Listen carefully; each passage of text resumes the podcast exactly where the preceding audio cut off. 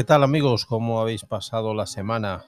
Aquí estamos, ya veis, eh, investigando, profundizando nuevos sonidos, elaborando nuestra propia sintonía para que no haya ningún problema de, de temas de artísticos ni nada de esto, ¿no? Nos hemos creado aquí con un programita de música nuestra propia sintonía. A ver qué os gusta. El- la pregunta del final del programa de hoy será que si os gusta esta sintonía y si no, pues iremos investigando. Pero bueno, sale, sale muy bien. A mí me ha gustado bastante. No sé qué os parece a vosotros. Ahí la lanzo de nuevo.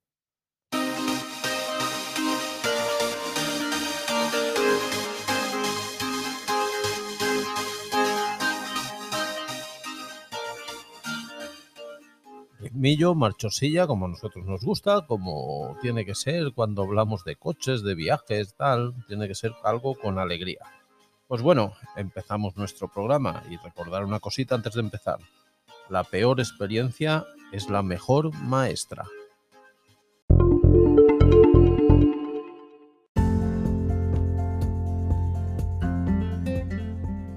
Muy bien, pues ahí va nuestra escaleta. Programa número 26 o programa número 6 de esta segunda temporada. Actualidad, noticias del motor en primer lugar.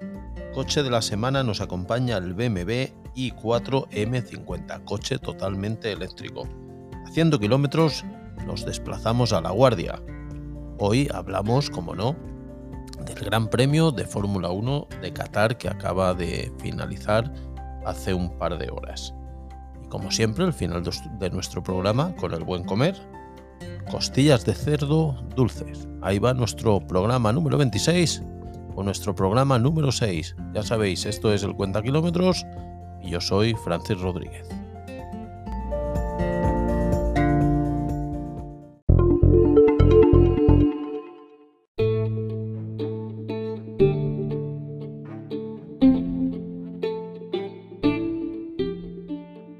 Noticias de actualidad. Pues hace poco ha acabado la cumbre esta tan famosa del medio ambiente y una de las cosas que afecta al sector del automóvil es- que en 2030 eh, la fecha límite que ha marcado la Unión Europea para que las marcas vayan dejando de fabricar motores o coches con motores de combustión. Eh, en el próximo programa hablaremos un poquito más de los planes de cada grupo eh, automovilístico o cada grupo del automóvil, del sector del automóvil, y cómo van a enfocar estas, esta nueva ah, visión de- de- del trabajo. ¿no? Por otra parte, vuelve la Retromóvil Madrid, o sea que podéis organizar y coger el AVE, el autobús, el coche y dirigiros a la feria del vehículo clásico que será para el 26 de noviembre y hasta el 28, o sea, este próximo fin de semana lo tenéis ahí a, a tiro de piedra. El Audi de Carlos Sainz para el Dakar ya está listo.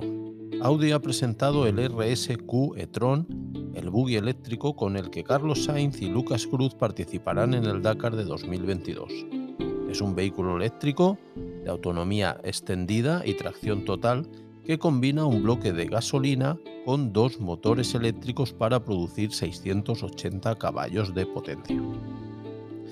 Volkswagen, por su parte, quiere hacer que la nueva fábrica de Wolfsburgo sea o su nuevo centro neurálgico de la producción de vehículos eléctricos de Europa.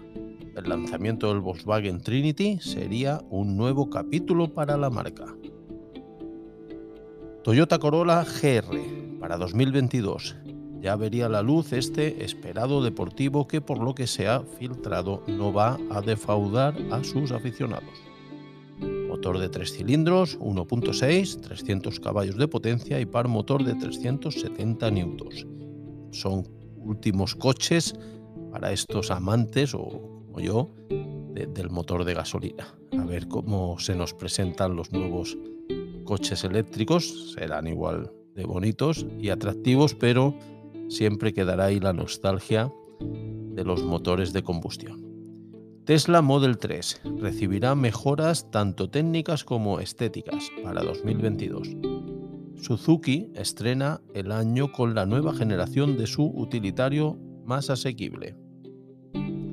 Las nuevas marcas que quieren entrar en la Fórmula 1 también estamos investigando un poquito estos temas. Eh, Audi quiere entrar en la Fórmula 1, el grupo Volkswagen también. Se comenta que quieren comprar el equipo McLaren. A medida que nos vayamos informando sobre esta noticia ya os iremos eh, indicando. También Porsche está interesada en entrar en el gran circo de la Fórmula 1 en una posible alianza con Red Bull.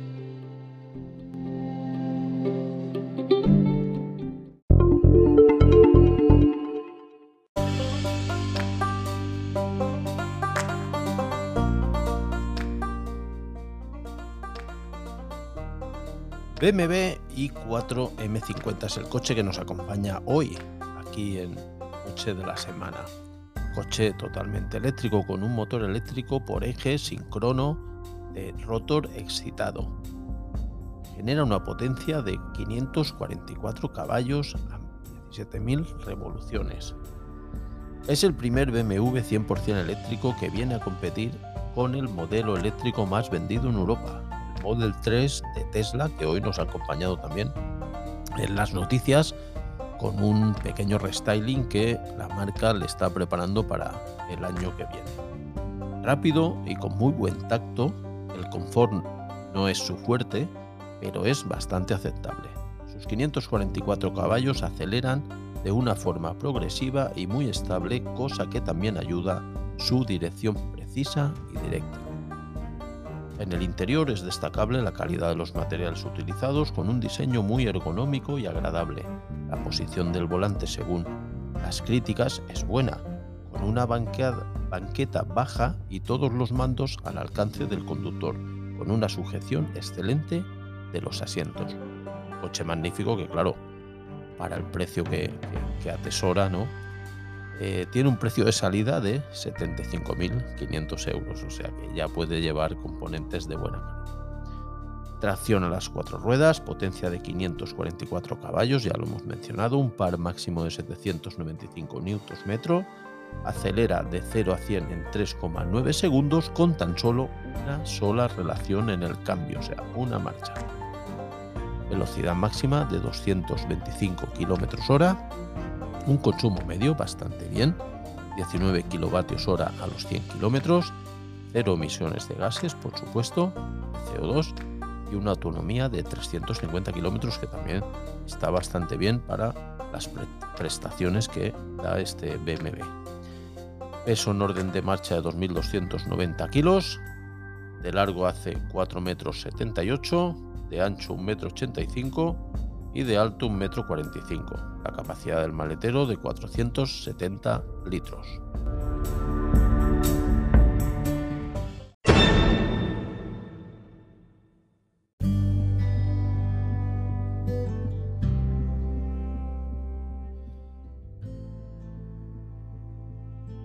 Pues hoy nuestro coche de la semana nos lleva a La Guardia, provincia de Álava.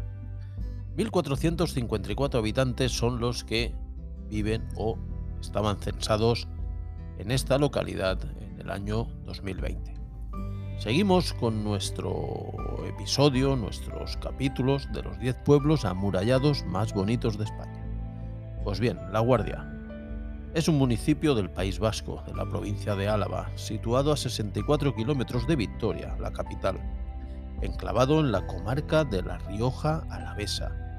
Se halla en un altozano está rodeada por una muralla que mandó levantar el rey Sancho el fuerte de Navarra.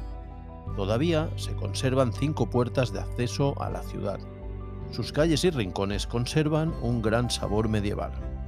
Su economía está basada en la industria del vino, con numerosas bodegas alrededor de toda la comarca. Su amplio patrimonio cultural le ha permitido permanecer en la Asociación de los Pueblos Más Bonitos de España, siendo la única localidad del País Vasco que está en, este, eh, en esta asociación o en este reconocimiento de los pueblos más bonitos. El municipio está formado por la unión de tres localidades, el Campillar, la Serna y la Guardia. ¿Cómo llegar? Viniendo por la AP68 nos desviamos en la intersección o desvío de la LR 137 que nos lleva justamente hasta la localidad de La Guardia. ¿Qué podemos visitar allí? Pues tiene historia desde la prehistoria, con el poblado celtíbero de La Hoya, importante yacimiento arqueológico protohistórico prerromano. El estanque celtíbero de la, Barbacana es un estanque artificial datado de la Edad de Hierro, o sea que es un pueblo con mucha historia y muy bonito de ver. Varios dolmens que están por todo el territorio, la muralla, por supuesto, es la reivindicación en esta sección, los pueblos amurallados. La villa se fortificó en el siglo XIII por el rey Sancho el VII. La casa mayor es el ayuntamiento viejo. La iglesia de Santa María de los Reyes se inició la construcción en el siglo XII y en el siglo XIV tuvo lugar la construcción tal y como la conocemos eh, al día de hoy. La iglesia de San Juan, la ermita de Santa María de Berberana, el convento de los capuchinos y las bodegas que hay por toda la zona que son un punto de interés sobre todo aquellos que sois o somos amantes de los vinos. Y para finalizar, pues sus fiestas patronales. Entre los días 23 y 29 de junio se celebran las fiestas patronales en honor a San Juan y a San Pedro. Bonita localidad para visitar.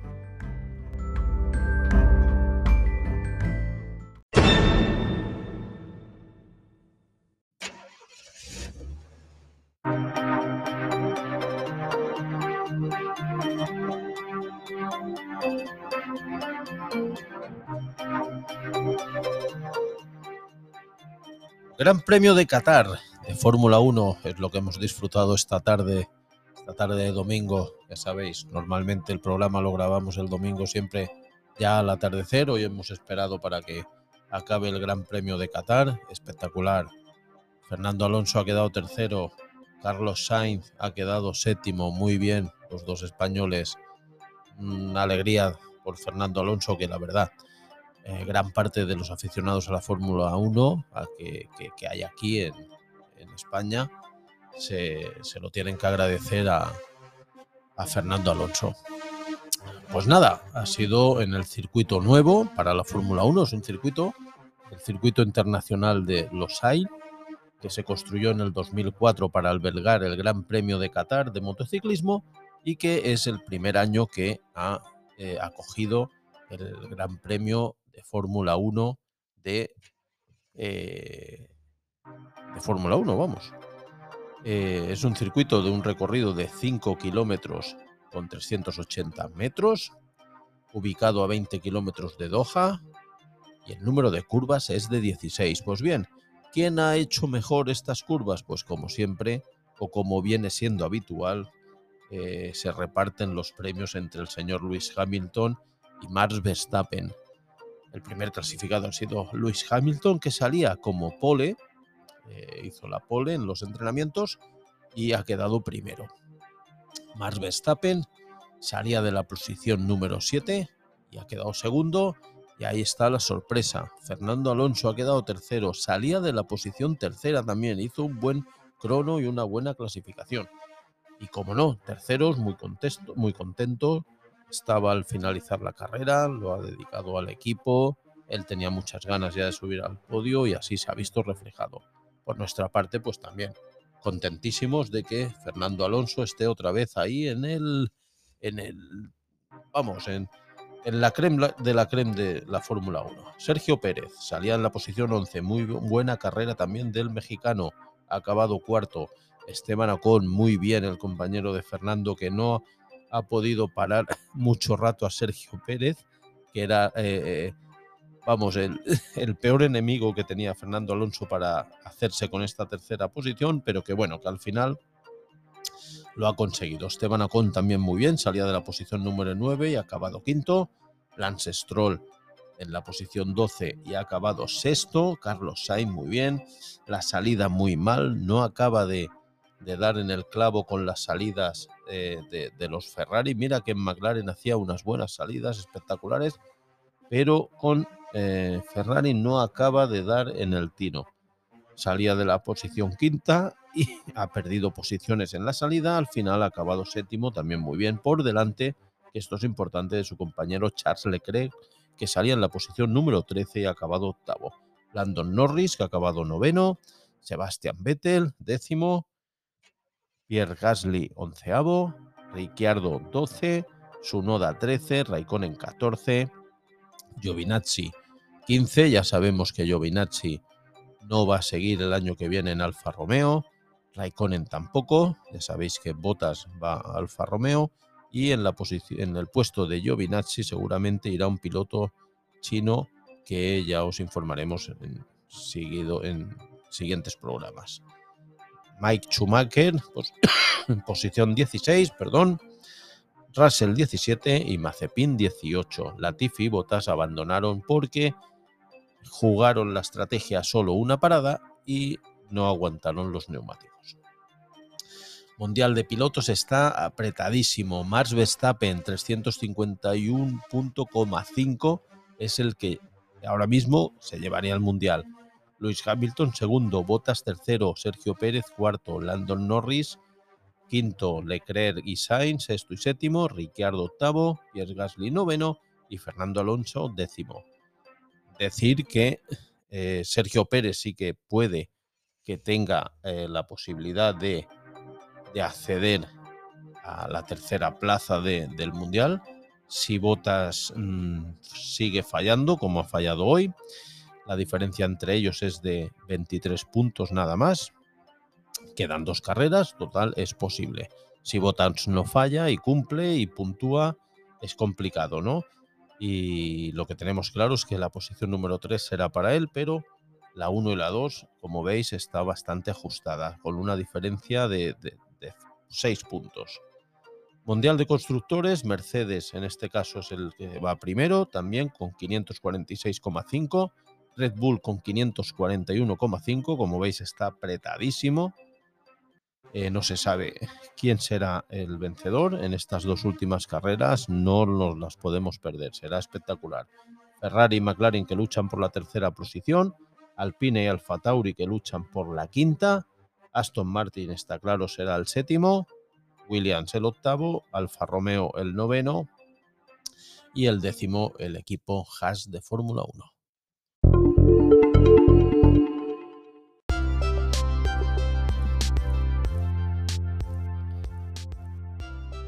Pues bien, aquí está el final de nuestro programa ya por hoy.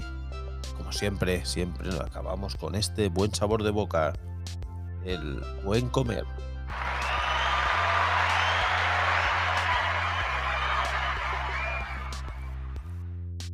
Venga, lápiz y papel, que damos los ingredientes. La receta de hoy de este programa, costillas de cerdo con un toque dulce. Apuntar porque están exquisitas una costillar de cerdo, ¿no? Costilla completa de cerdo. ¿eh?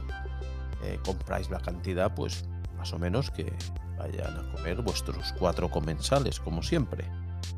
Eh, unos comerán más, otros menos. Pues bueno, vosotros mismos, antes de cuando vais a comprar, la compráis entera y la cantidad que creáis que vais a consumir.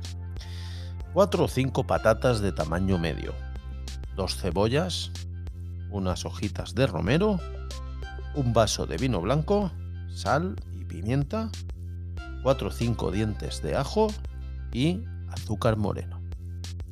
Pues bien, empezamos. Ponemos el horno a precalentar a 180 grados y mientras vamos eh, preparando nuestra receta que es muy muy sencilla.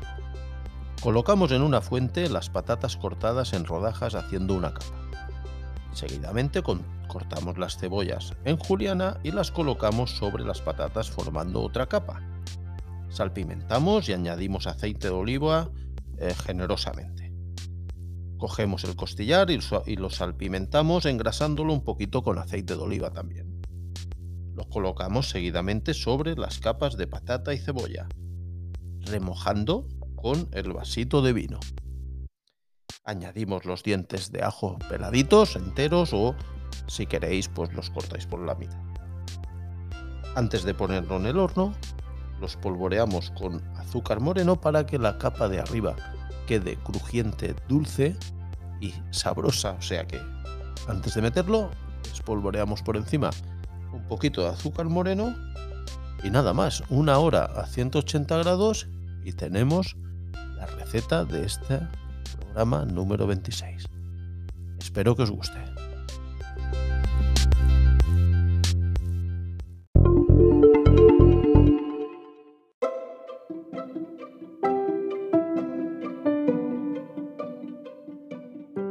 Vale más hacer y arrepentirse que no hacer y arrepentirse. Dijo Maquiavelo, ¿cómo no? O, por qué no, tal día como hoy. Pues nada, compañeros o amigos o escuchantes, llegamos al final de nuestro programa, programa número 26. Espero que haya sido, como siempre, de vuestro agrado. Recordar que añadiremos una preguntita de si os ha gustado la nueva sintonía y que sepáis que seguiremos buscando, innovando sonidos y, musiquitas con nuestra nueva mesa de mezclas y este nuevo micro que la verdad eh, sale el sonido espectacularmente bien. Y nada, una cita más para despedirnos. Se necesita poco para hacer las cosas bien, pero menos aún para hacerlas mal. Paul Bocuse. Buena semana amigos, un abrazo.